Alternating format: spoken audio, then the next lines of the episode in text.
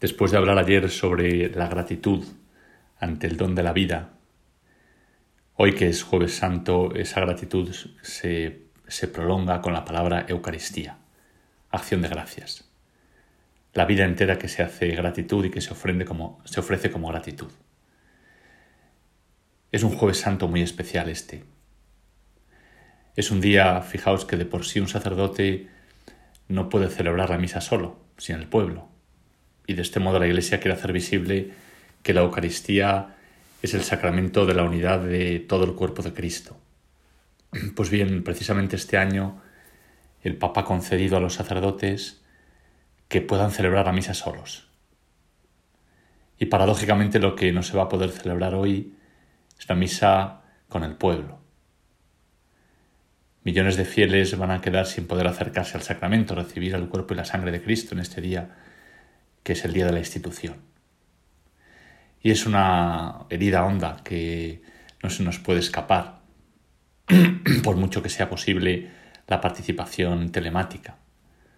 El sacerdote será celebrando como un padre sin hijos, como un esposo viudo sin esposa a la iglesia, y esto lleva una profunda herida y tristeza.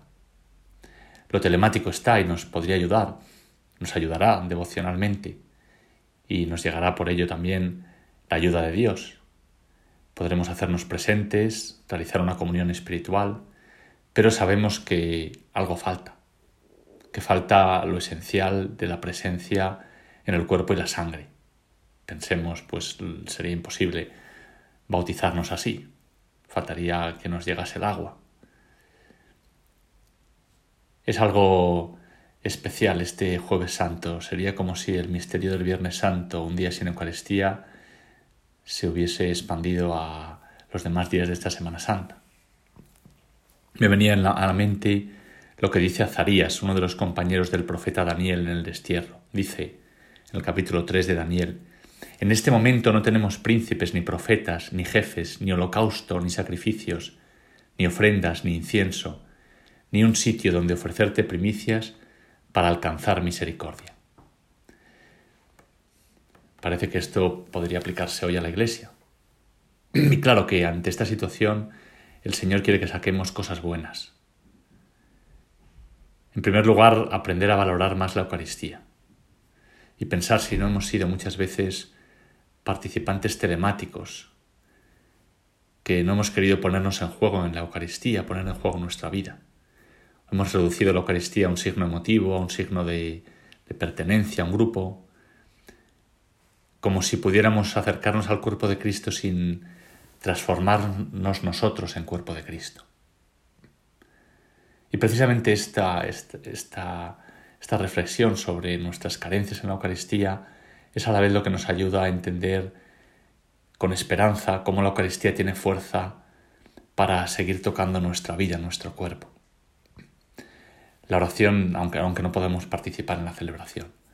La oración de Azarías, que antes he citado, dice, continúa así, dice, por eso acepta nuestro corazón contrito y nuestro espíritu humilde, porque no tenemos ya ni jefes, ni príncipes, ni, ni un lugar. Que este sea hoy nuestro sacrificio y que sea agradable en tu presencia, Señor Dios nuestro. Queda el sacrificio del corazón humilde porque no hay templo y Azarías está en el destierro. Lo que es interesante es que esta misma oración exactamente la dice el sacerdote antes de presentar los dones eucarísticos. Es una oración secreta, pero recoge estas, mismas palabras de, de Azarías. Acepta nuestro corazón, contrito nuestro espíritu humilde, que este sea hoy nuestro sacrificio. Es como si dijese que este, este es el centro de la Eucaristía que instituyó Cristo, esta oración. La falta de templo del israelita se ha convertido como en la situación normal del cristiano. Y no porque, por así decir, se haya hecho una espiritualización de la religión de Israel, quitándole el cuerpo, como si ahora, bueno, pues ya da igual, no hace falta animal, porque lo importante es ofrecer el propio, el propio espíritu, no hace falta templo, porque en cualquier lugar se puede adorar a Dios. Y por tanto se ha quitado cuerpo a la religión de Israel, sino que al contrario, lo que Cristo hace es dar más cuerpo. Es decir, ya no hay cordero que se ofrece, pero no porque no haya un animal, sino porque está el cuerpo mismo de Cristo que va a ser Él quien se ofrezca. Ya no hay templo, pero porque el templo va a ser su cuerpo, lugar de las relaciones que Él abre con nosotros. Y así quienes participen de la Eucaristía podrán ofrecer también sus cuerpos. Y esta es la, la, fuerza que tiene la Eucaristía para desbordarse más allá de la celebración en la vida de cada uno de nosotros. Y esta es la esperanza de este jueves santo y el regalo que el Señor nos quiere ofrecer para profundizar. En realidad podemos participar de la Eucaristía porque nosotros mismos en el bautismo hemos sido hechos ya cuerpos de Cristo. Este es el realismo de la Eucaristía.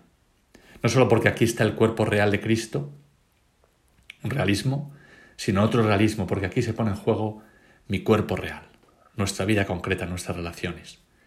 Y por eso al cristiano se le podrá privar de celebrar la liturgia, pero no de ofrecer su propio cuerpo en modo eucarístico.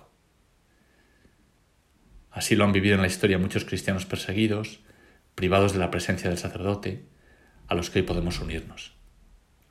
Y en este sentido vuestro jueves santo no está ni mucho menos sin Eucaristía, porque la Eucaristía vive en vosotros, en vuestro carácter bautismal, en vuestro vínculo matrimonial.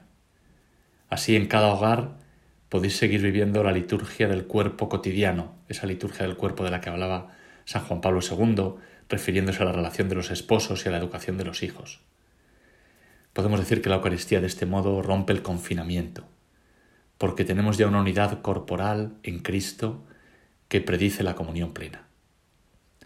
Volviendo al realismo eucarístico del que fue un gran maestro San Agustín, él decía que, eh, dado que la Iglesia misma es el cuerpo de Cristo, es decir, el pueblo de los que se ofrecen a Dios con corazón contrito, entonces decía, la Iglesia en aquello que ofrece en el altar se ofrece a sí misma.